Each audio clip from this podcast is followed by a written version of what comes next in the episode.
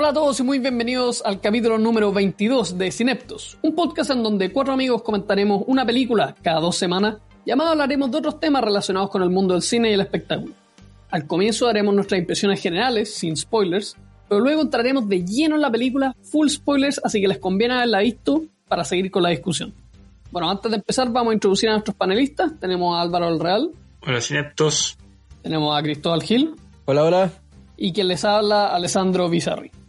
Bueno, también queremos recordarles que ya tenemos otros capítulos disponibles, hablando de películas como Los Cazadores del Arca Perdida, Birdman, la trilogía del Señor de los Anillos y otras más. También les recordamos que sigan nuestra cuenta de Instagram, cineptos-podcast, para ver cuáles serán las siguientes películas y enterarse de cuándo los capítulos estarán disponibles. Bueno, la película que escogimos para el capítulo de hoy es Ghost in the Shell, que es el anime estrenado en 1995 y que pueden encontrar en Netflix. Esta película fue dirigida por Mamoru Oshii, tiene actores a Atsuko Tanaka y Iemasa Kayumi, tiene una puntuación en Metascore de 76 y una sinopsis muy muy breve. Una policía cyborg y su compañero investigan a un misterioso y poderoso hacker llamado The Puppet Master. Bueno, Álvaro, ¿a ti qué te pareció la película? Les encontré una película muy buena, me gustó mucho. Es muy, muy densa, muy rara, original. En general, la encontré muy profunda. O sea, no una película para cualquiera, en parte primero porque es un anime, pero es profundamente filosófica, cuestionadora de, de la sociedad, de, del avance tecnológico, como muchas otras películas posteriores, quizás basadas en esta o que ya lo vamos a comentar. Yo se las recomiendo mucho a los que les gusta el anime, la filosofía, eh, la acción también es muy violenta. A quienes se maravillan del dibujo y de cómo reflejar las emociones, la idea en dibujo a través de diálogos de personajes, así me encontré espectacular en ese sentido. Al ser tan densa y filosófica a veces me perdía, pero en general la encontré muy buena. O sea, la vi dos veces, entonces me, me quedó clarísimo todo después la segunda, entonces la aproveché al máximo. Así que la recomiendo para los que les gusta el anime y la filosofía, pero no, no para todo el mundo. Perfecto. Cristóbal, ¿tú? Sí, a mí me, me, me gustó la película. No cacho mucho anime, no soy un experto en eso ni nada. De hecho, he visto súper poco, pero me gustó mucho la película. Como yo no sabía que, que había como anime de este estilo. Porque uno, por lo menos yo tenía como como esa mala, mal prejuicio de que el anime como uno lo asocia, no sé, a Pokémon, Dragon Ball. Pero esta es como una película súper adulta. Toca temas muy profundos, como decía Álvaro, como el tema de la identidad, el tema de la tecnología, la relación con la persona. Que me sorprendió que después otras películas y algunas anteriores también lo tocaban, pero esta también lo tocaba una perspectiva distinta. Y eso me, gustó harto. Ahí cuando, cuando entremos en detalle lo conversamos más. Bueno, y además una película que es bien corta, entonces igual se, se, se pasa rápido, como creo que dura como una hora veinte, una cosa así, o hora y media máximo.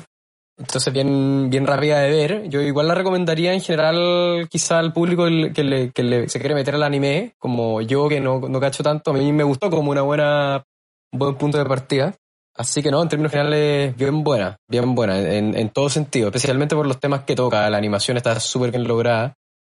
Así que por lo menos a mí me gustó harto. Especialmente, como decía antes, por las temáticas que, que trata de tocar la película y que creo que, la, que logra hacerlo muy bien. Perfecto. Yo pensé que me iba a gustar la película, pero voy a tener que diferir con ustedes porque a mí no me gustó eh, Ghost in Shell. No me gustó tanto, no digamos que la odié. Pero yo me pasa lo mismo con, con los otros animes que hemos visto, que me cuesta un poco seguirlos. Creo que para mí los dibujos no generan tanta emoción el idioma puede ser un problema, como que no logro como, si no logro escuchar las palabras con emoción, no me la transmiten, aunque sea, aunque pueda leer los subtítulos. Encuentro que de repente era muy lento en parte donde tenía que ser más rápida, como en las escenas de acción.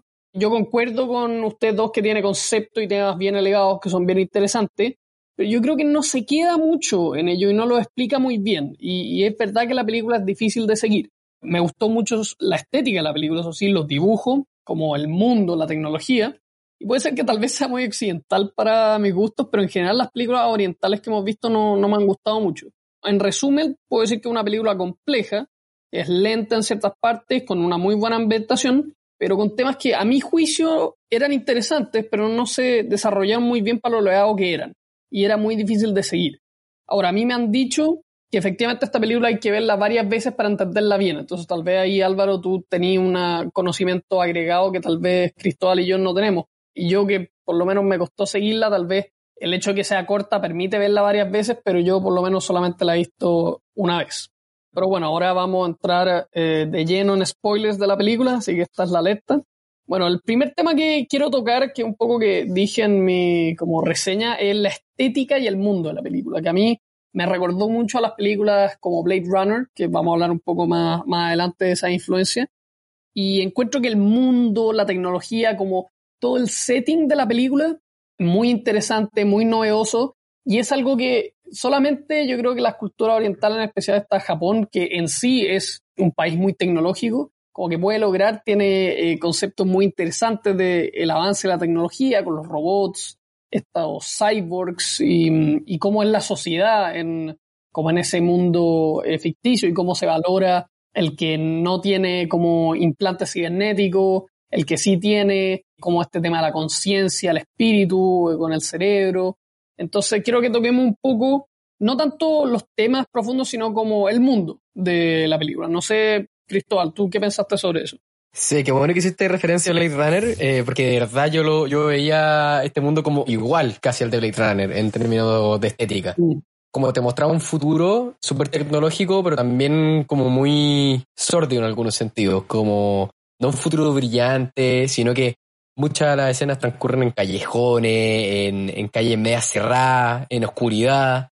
Entonces es como te muestran como ese futuro, pero no es un futuro tan brillante como, como uno podría pensar, no tan optimista como está todo este tema de la tecnología, que efectivamente como que ayuda harto, eh, se implanta de hecho a las personas y todo con tecnología como Cyber, decías tú. Pero al mismo tiempo hay otro tipo de problema, que es como la trama de la película eh, principal. Y creo que eso como que el mundo estético urbano total que muestra la película ayuda a que, a que eso se desarrolle de mejor manera. Así que sí, concuerdo contigo que es súper, o sea, es uno de los puntos altos de la película, yo encuentro. Como esta ciudad, que bueno, como que nunca se identifica tampoco qué ciudad es pero claro, uno asume que alguna ciudad es Japón o, qué sé yo. Pero sí, está muy bien hecho. La escena cuando están los autos andando en estas como carreteras, yo lo encontré notable. Álvaro. Comparto con usted que es buenísimo cómo la estética de la película, cómo reflejaron el pesimismo que hay en el avance tecnológico. O sea, esa idea me da. Por ejemplo, las ciudades hiperdesarrolladas con colores muy grises, poco fuertes, mucha soledad, pobreza, eh, hacinamiento en algunas partes, por ejemplo en el mercado que está muy hacinado, pero en los otros edificios casi nada de gente, autopistas llenas de gente, pero el resto como poco humano. El único más colorido que me fijé era el perro café que estaba como en la foto de, de uno de los personajes que está del camión de basura que iba tratando de hackear unas cosas. El fondo como que era una visión muy, muy triste del avance tecnológico y, y esto, o sea, la ambientación, mucha acción, problemas, mafia, oscuridad, no sé. Todo ese mundo, más reflejado con la, con la música que hablemos después, todo iba en ese mismo sentido. Entonces, por ejemplo, esa que ustedes comentaban antes que eran, que eran tiempos lentos, que, que a veces era, un poco lenta la película. Porque es raro, porque si una película corta y uno dice, y lenta, pero igual muestran muchas cosas. Es de acción, pero a la vez lenta y es corta, es raro, es rara esa mezcla. Parte de la escenografía que, que mostraban y estas pausas que mezcladas con la música, como una música tristísima, como que daba miedo, era como estar dentro de una pesadilla. Entonces, yo, yo lo interpreté como, después de un fuerte contenido filosófico, iba una pausa larga de imágenes, imágenes críticas a esa sociedad, más la música, que era lo único que acompañaba estas imágenes. Entonces, creí que todo fue muy coordinado, o sea, muy... Todo, todo tenía sentido, o sea, tenían sentido estas pausas que, que para ustedes eran lentas, que también para mí, pero tenían un trasfondo. Entonces me, me pareció todo calzada en ese sentido. Por eso me gustó mucho. Yo igual el tema de, por ejemplo, la influencia de Blade Runner, lo que sí cambia en esta película es que hay varias escenas de día. Blade Runner es casi todo oscuro, todo de noche. En esta sí habían como escenas de día, entonces era un poquito más brillante. Sí, toda la razón. Y la música era casi como un lamento, como, no sé, como tú decías, Álvaro, con algo triste, pero también sustoso y que le pega muy bien a la ambientación de la película. Y sobre las partes lentas un poco, yo creo que me pasa un poco la edición, por ejemplo, las escenas de acción de la película, que usualmente las escenas de acción deberían ser más o menos rápidas, como cinéticas, y en estas películas usualmente no lo son. Entonces, por eso, para mí como que le quita un poco eh, la solemnidad a las pausas que sí son pausas, digamos, porque como que todo va lento en sí. Ese es como mi, mi problema. Pero yo creo que está todo bien construido, o sea, la, la, historia, si bien es difícil de seguir, hace sentido, pero volviendo un poco al, al, mundo en sí, hay muchas cosas que se dejan como a la imaginación de como qué era. Y como esta, mm, este como avión pasando por arriba de la ciudad, todas estas como corporaciones, que ahí sí se parece mucho a Blade Runner, estas como corporaciones rivales que crean androides, que no, espionaje corporativo, que son como cosas muy de las películas noir que se llaman, como de detective, así como algo muy sucio o sordio, que también tiene Blade Runner y tiene otras películas, y creo que eso contrastado como con lo filosófico es muy interesante, porque es como lo más bajo, que está espionaje industrial, traición y todo eso, mezclado con como los temas que ahora podemos empezar a hablar un poco como de la vida, la tecnología, no, no sé qué encontraron ustedes de esa oposición y de los temas en sí, porque si bien es un anime, que uno, como tú decías antes, Cristóbal, puede hacer como más infantil tal vez, este toca temas muy serios, muy filosóficos, que hacen cuestionar mucho parte de, lo que dice la película con el tema de los androides, si son humanos, si tienen alma, como que había una diferencia entre el espíritu y el alma, como algo así. Eh, a mí me costó seguirla, entonces por eso me, me cuesta. Pero no sé, Álvaro, ¿tú qué pensaste sobre los temas, ya que hablaste en tu reseña? Explícanos un poco más. Bueno, claro, o sea, para mí los temas principales, uno, la crítica tecnológica, segundo, las discusiones sobre qué es la vida, si es que puede ser la inteligencia artificial, un órgano construido por el hombre, vida, entonces al final la conclusión era que sí, y que lo único que le, que le faltaba, o sea, es como una crítica en el fondo a la humanidad y a los progresos de la humanidad. Y después decía, la vida, si es que estos cyborgs podían estar vivos. Entonces está el Puppet Master y decía que en el fondo lo único que le faltaba para ser vida era poder morir y reproducirse, como permanecer. Y que todos habían sido creados por la información y que la información misma la iba creando vida. Y, y es interesante la discusión que se da, por ejemplo, cuando están los viejos de la sección 6 y 9 hablando con el cyborg hacker y le dicen, oye, eh, yo soy una vida autónoma y necesito y solicito refugio en este país. Y los otros quedan así como, ¿qué te pasa, ¿Por qué te consideras una vida? Y empiezan a discutir. Tú solo estás tratando de proteger tu información como cyborg. Y ellos dicen, ya, pero tu ADN también es información. Y tu ADN solo lo que hace es tratar de, de protegerse a sí mismo y se va reproduciendo así. O sea, tus hijos al final son, son parte del ADN tuyo con el de otro y eso en el fondo la vida es cómo se traspasa la información. Y otra crítica era a, la humanidad. Decía, que el, el, humano siempre cuando pueda hacer avances tecnológicos los va a seguir haciendo, dejando de lado toda ética, todo lo que sea. Y esto le, al final les va a ir jugando en contra. Esos temas principales de crítica más cuestionamiento filosófico sobre la vida, qué es realmente la vida, el alma en el fondo es, es lo que te hace persona. Eh, ellos diferencian el espíritu del alma diciendo lo que yo entendí, que el espíritu es simplemente lo como lo inmaterial que tenían los era como la conciencia inmaterial, pero eso no, no era suficiente para, para, ser vida, o sea, no, no eras un individuo propiamente tal, un ser humano. Simplemente era como la habilidad para poder hablar telepáticamente con otro. E, era en el fondo los recuerdos de una persona. ¿Qué te generaba tu conciencia? Solo tu recuerdo. Entonces, tu recuerdo, que lo ibas acumulando como en tu memoria, iba generando tu espíritu. Eso era por una parte. Y después, si este espíritu podía llegar a generar un alma. O sea, todos decían que no, pero al final el fondo el hacker fue el único capaz de, de ir más allá de simplemente la memoria y los recuerdos, sino que generar un, un alma, que en el fondo ser un individuo propio, guiado por sus propios intereses y, y queriendo sobrevivir.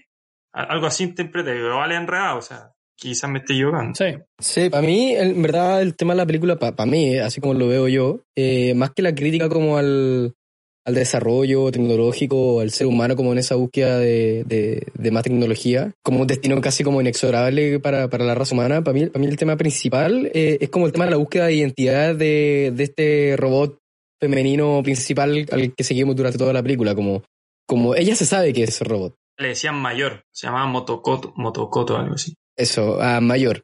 Como el tema de la búsqueda de identidad de ella, como ella se sabe que es robot, como ella se, se pone estos cables cuando va en el auto por detrás de su cabeza, como es consciente de que es una invención, pero cuando empieza a escuchar, por ejemplo, esa voz cuando está como en este lago bañándose, o en el mar, no sé lo que era, como que empieza a cuestionarse su, su propia identidad, como acerca de quién es, como si tiene un alma, como que va más allá de, de, de puros cables, que era lo que ella pensaba de sí misma. Y yo creo que ese es como el tema más potente, que es un tema muy Blade Runner, como, como el tema de este policía, que bueno, en Blade Runner está, está siempre la duda, o ese es como el gran enigma acerca de si Deckard en la, en la película, el personaje principal, es o no, no, un no replicante. visto en todo caso. No, no un spoiler, no un No, spoiler. no, un spoiler, sí. Ese es como el gran tema de la película, como, como este, si, si es o no replicante, como si es o no robot. En cambio acá nosotros partimos de la base de que ella es un robot. Entonces ahí hay como un cambio importante con, con el argumento de Blade Runner y encuentro interesante como el giro de, de que ella, sabiéndose lo que es, se empieza a cuestionar a sí mismo esa, esa comunidad de su propia identidad. Eh, a mí me gustó mucho cómo, cómo lo trata la película. Bueno, especialmente ya hacia el final, como cuando se une con el Puppet Master, como en la parte final de la película. Y que claro, ella, ella entiende que al final puede haber algo más, más allá de, de, ser solo como un, un androide. Y me gustó mucho, que bueno que lo, que lo dijiste, pero como esa escena cuando hablan de, de la información, de este androide que quería como conservar su información, pero los genes al final eran un poco lo mismo. Es notable, como ese, esa contraposición que se da entre lo natural que serían los genes con lo tecnológico que sería como lo que quiere hacer el androide, pero al final son como dos entidades buscando preservarse a sí mismas nomás. Que es como uno también de los otros temas de la película, creo yo. Cómo sobrevive un, un- una determinada entidad, sea humano, sea robot, en un ambiente hostil, ¿cachai? No sé, yo, yo creo que la película es como súper profunda en eso. No sé si tengo, no sé si hay una respuesta clara como acerca de, esto, sino que yo creo que plantea como más bien la pregunta. Al igual que lo de Runner, ¿cachai? Como si es posible que una máquina pueda tomar conciencia de sí misma y, hacer algo más que órdenes o algo que está más programado por una inte- inteligencia como semi-artificial o qué sé yo. Y creo que plantea muy bien la pregunta y, ese es como el gran enigma que a uno le queda al final, creo. Que es algo muy humano también, como eso de querer preservarse, ya sea máquina o humano real. Y eso es lógico como lo, de lo del ADN y la información. Ahora, Blade Runner es un poco distinto porque efectivamente los replicantes no son robots, son humanos creados. Entonces no, no, no tienen estas como eh, cerebros cibernéticos y esas cosas. Entonces lo puede hacer un poco más fácil la discusión porque efectivamente son como humanos creados. En cambio, esto es máquina. Y encuentro muy, muy bueno lo que tocaste, Cristóbal, que efectivamente The Major parte como soy un robot, eh, como esta es mi vida y, acepta que, que no hay nada más que eso. En cambio, The Puppet Master la hace ver un poco como que se puede hacer más, como que hay algo más. Y termina con esta como fusión y crean una nueva vida al final, eh, que está como síntesis de los dos. Eh, entonces te deja como si bien te deja la pregunta planteada, también te dicen que en este caso se pudo y que al final es un poco la información es lo mismo que, que el ADN y, y se puede continuar más o menos de la misma manera, que al final es como termina la película, creo yo. Claro. Ya que estamos hablando de Blade Runner, veamos un poco las influencias de esta película. ¿Qué influencias le llegaron a esta película? Yo no sé qué tan antiguo es el manga, porque creo que está basado en un manga. Pero Sí. entonces no sé si es antes de Blade Runner o puede ser al mismo tiempo. Y además cómo este influyó en otras películas, por ejemplo Matrix, o sea, esa, esos cables en eh, el cuello, también lo tiene Matrix, como estas tal vez como escenas de acción, esto ya un poco más de como e influencia de otras películas orientales también, pero también tiene como esta película influenció yo creo a muchas otras películas de ciencia ficción que vinieron después. Entonces quería que hablaran un poco de, de esas conexiones que ustedes pudieron encontrar. Bueno, ya hemos, igual hemos comentado mucho ya como Blade Runner, que yo creo que la película tiene mucho de eso, como especialmente el mundo en que está ambientada, a pesar de que, de que en Blade Runner la mayoría de las escenas son de noche, o casi todas en realidad, no me acuerdo. Acá sí, sí tenemos escenas de día, pero, pero como el, el mundo de, esta- de estas corporaciones, espionaje, no sé, encuentro que, que, que tomar todo eso. Y me gusta también como la influencia que tuvo, o, o yo creo que tuvo en, en, Matrix, que es de algunos años después, como especialmente en, en, el ámbito acerca de cómo la máquina, en este caso el Puppet Master en, la, en Ghost in the Shell, le crea eh, cierta realidad a algunas personas, a ciertos humanos. Y que, y que, ellos están convencidos de que tienen esos recuerdos, pero la gente pues le dice, no, eso es una realidad que te creó la máquina en tu mente. Y eso es como algo muy de la película Matrix. No sé si, si ustedes piensan lo mismo, como eso de que la máquina es capaz de crear una realidad en ti y, y hacerte convencer, o sea, y convencerte de que, de que esa es la realidad y no hay otra. Y de verdad, muy convencido. Y en, en la película creo que lo muestran muy bien. No sé si ustedes hicieron como esa conexión o, o sienten que, que, sí o sí quizás pudo haber sido inspiración para Matrix en ese, en ese sentido. Sí, yo encontré varias conexiones con Matrix. Lo que tú decís, eso del implante de los recuerdos, bueno, lo más físico es los cables. También hay un tema de las máquinas versus los hombres, eso también hay un poco también, en Matrix. Sí. Y bueno, y Matrix también tiene un feeling más o menos oriental en su escena de acción, en como su, su ambientación también el mundo de Ghost in the Shell es, más alegre dentro de que el mundo de Matrix, el mundo real de Matrix, no el mundo ficticio. Pero sí, hay varias, hay varias conexiones que, uno puede hacer. Y yo creo que también influenció esta película varias otras películas de ciencia ficción. Álvaro, ¿tú sabes cuándo se hizo el manga? ¿Qué año? En el 89, 1989. Ya, porque Blade Runner salió en 1982, entonces yo creo que puede haber había una clara, clara influencia de Blade Runner hacia Ghost in the Shell, pero yo creo que puedo estar mintiendo acá porque efectivamente yo no sé mucho anime, tal vez tú Álvaro sabes más, pero, pero esta es como una obra de anime muy reconocida y es como de ciencia ficción pura, es, de, es como la más famosa, porque si bien uno tiene de repente como Attack on Titan o cosas así, esas son más fantasía, tienen cosas tecnológicas, pero no son puro ciencia ficción. No sé si me equivoco. Yo no, no la he visto, no me leído el manga, pero lo que estoy leyendo es que, que es mucho más filosófico que, el, que la película. La película le dieron más toques de acción que, en el manga. En el manga parece que hay mucho más texto. Leí por ahí, no sé si es verdad, que, que parece que el, quien hace la, tra, la traducción o el doblaje del, las voces de inglés parece que es la misma voz que hace un personaje de Matrix. Y parece que el director de Matrix fue también a, a conversar con el, director de esta película. Así que parece que ah, sí o sí hay una conexión más o menos clara. No, no es solo interpretación. No estamos especulando. Claro. No es solamente alcance de tema o cuestión, sino claro. que literalmente el director fue a hablar con el otro. Claro no sé si hay mucho el manga esto para ir terminando, pero yo creo que el manga debe ser más largo porque hablamos de que esta película es muy corta. Y yo creo que, que, a mí tal vez me faltó un poco que fuera más larga para desarrollar más los temas. No sé si el manga será más largo. No sé si a ustedes les pareció que era demasiado corta. O sea, eh, que sea corta igual es bueno para, poder verla varias veces y, y, también es rico de repente uno ve una hora y media. Ah, qué bueno, cortita, pero, pero sienten que, que faltó película tal vez para desarrollar más los temas ustedes creen que está perfecto.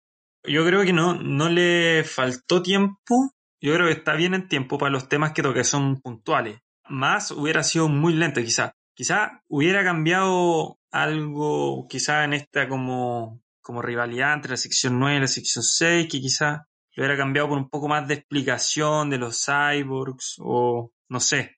Hubiera cambiado un poco para pa hacerlo más, más entendible fácilmente, porque los diálogos eran muy rápidos, pero claro. el tiempo me parece que si hubiera aumentado el tiempo quizás se hubiera hecho muy latera y menos tiempo quizás hubieran quedado temas sin, sin tocar importantes. Entonces, quizás hubiera hecho un, unos pequeños cambios para hacerla más entendible rápido, fácil. Como más explicación del mundo, de los claro, conceptos que estamos diciendo el alma, el espíritu. Puede ser una introducción o como esas típicas históricas en el año tanto se creó no sé cuánto, pa, pa, pa, pa, cortito, rápido y ahí su, su película, algo así. Eso tiene Blade Runner, de hecho. Claro, igual yo creo que la, la, la, película, una de las ventajas que, que, es de que sea tan corta, bueno, además de que la, se puede ver más, más veces, yo creo que la película es corta también porque quiere como plantear más la pregunta, como les decía antes, que, que dar una respuesta, como busca, busca que el espectador como que, bueno, quizá ahí falla por lo corta que es, identificarse con el personaje mayor, que ahí quizá falta un poco más de, de, de tiempo para conocerlo más, quizá, o, o, conocer más cómo ella reacciona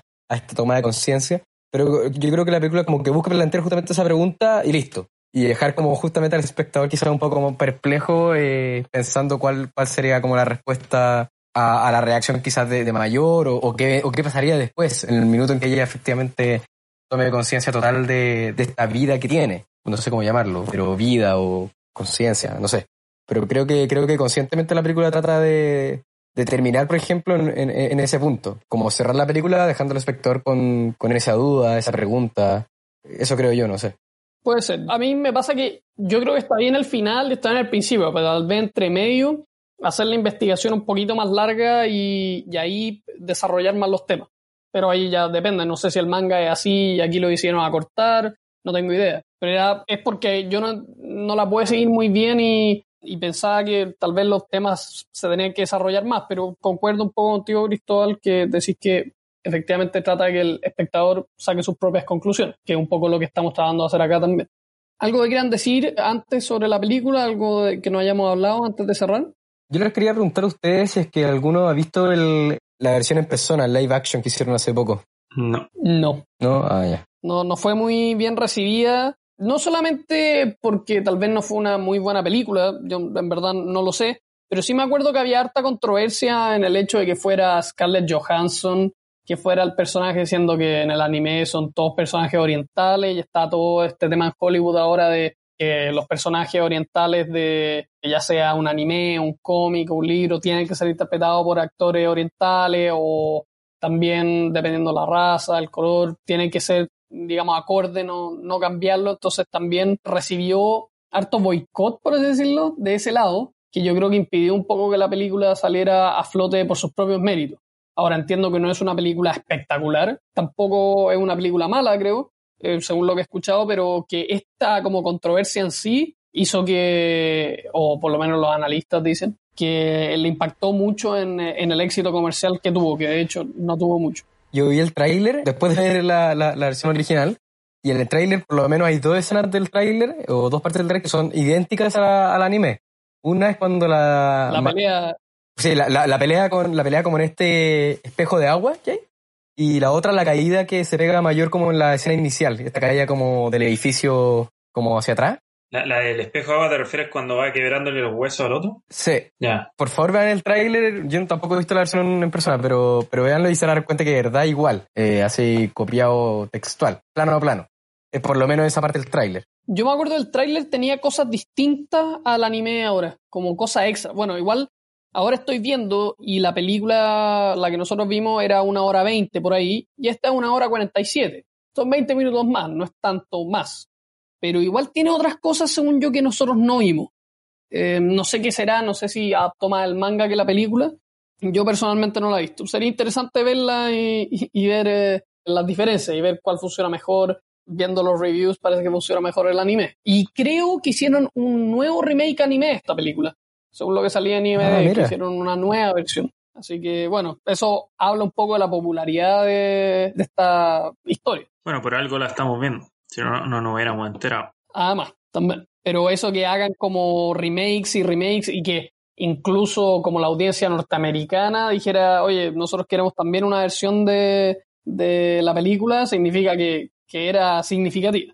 Hmm. Yo quería hablar dos temas extra el primero es que Netflix anunció al momento que estamos grabando esto que va a desarrollar una serie en persona del juego Assassin's Creed y también va a desarrollar un anime y serie de animación, cosa que yo encuentro muy bueno porque viniendo un poco de The Witcher, que si bien lo adaptó los libros también un juego, creo que esa serie salió muy buena y ahora con Assassin's Creed, que la película no fue tan buena, la del 2016, por decirlo menos, creo que puede tener un, un gran potencial para Netflix. Y lo segundo que quiero hablar que nos impacta más a nosotros acá en Chile es que el gobierno anunció que en la fase 4 se iban a poder abrir los cines, pero dejando espacio entre los asientos, llenando más o menos un 50% de cada sala solamente, teniendo flujos de entrada y salida distintos y que no podían vender comida.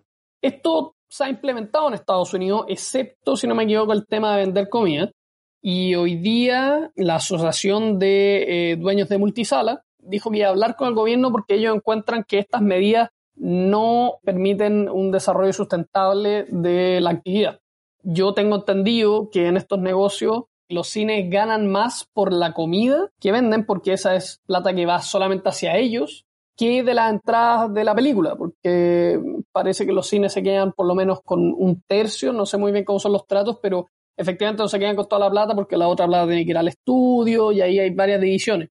Entonces, no sé si ustedes habían oído esto o qué les parece, si les gusta que abran los cines ahora como en la fase 4, si creen que pueden funcionar normalmente, se entiende un poco el negocio, no, no sé si tienen alguna opinión sobre eso. Yo no tenía idea, no, no, no la siento sincero, no, no había leído nada sobre el tema de la reapertura, pero sí, yo tenía entendido lo mismo que tú comentabas, de que a los cines les va mucho mejor con el tema de la venta de, toda la confitería y todo, todo lo que es aparte de la película, porque claro, eh, ahí es, es, pura ganancia para ellos al final. Y obviamente el tema del aforo limitado al final obviamente les va a complicar, que hay películas que, que podrían fácilmente llenar, la, llenar una sala, no sé, estoy pensando por ejemplo en Tenet, la, la de Nolan, que si se estrena probablemente le, le iría súper bien en tiempos normales, y con el aforo reducido obviamente le, le va a complicar tanto al cine como a la propia distribuidora. Pero bueno, igual, igual es una buena noticia al final que va en la sala. A nosotros que igual nos gusta ir, ir a ver todas las películas, eh, igual al final sigue siendo una buena noticia. Claro, si es que la abren finalmente. Claro. Pero deberían tratarla igual que, que a, a, los servicios similares, como los gimnasios, cosas por el estilo. En donde esté encerrado más de una hora, lo mismo.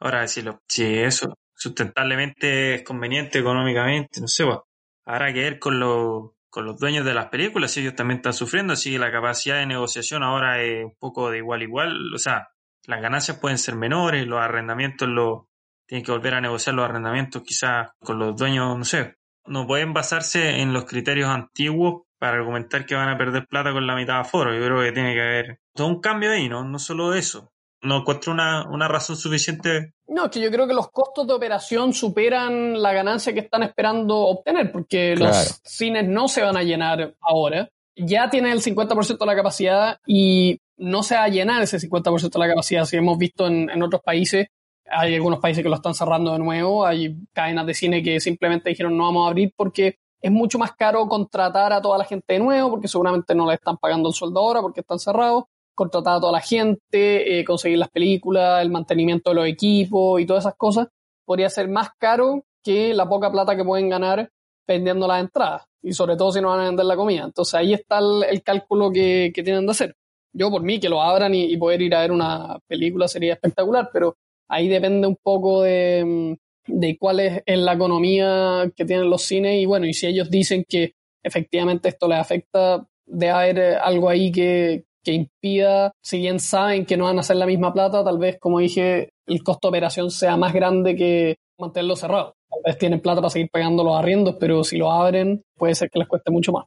Pero eso, ¿ustedes tienen algún otro tema? Quería recomendar que están, subieron a Netflix la película eh, Apocalypse Now de Francis Ford Coppola, que es un clásico hasta la altura ya del cine, eh, una de sus mejores películas, junto con El Padrino, para que la vean. Es una, una, una gran película que marcó mucho, yo creo, la, la, escena mundial del cine cuando salió y hasta el día de hoy sigue siendo considerada quizás la mejor o una de las mejores películas bélicas de, de, la historia. Así que hay que aprovechar que la subieron y creo que está, además subieron la versión remasterizada, así que mejor todavía. Bueno, entonces con esta recomendación terminamos el capítulo de hoy. Muchas gracias por acompañarnos. En el próximo capítulo vamos a ver la película Perdí mi cuerpo, dirigida por Jeremy Clapin, protagonizada por Joaquín Faris y Victoire Duvaux y estrenada en 2019, la que pueden encontrar en Netflix. Así que nuevamente muchas gracias por acompañarnos y nos estamos viendo en el próximo capítulo de Cineptos.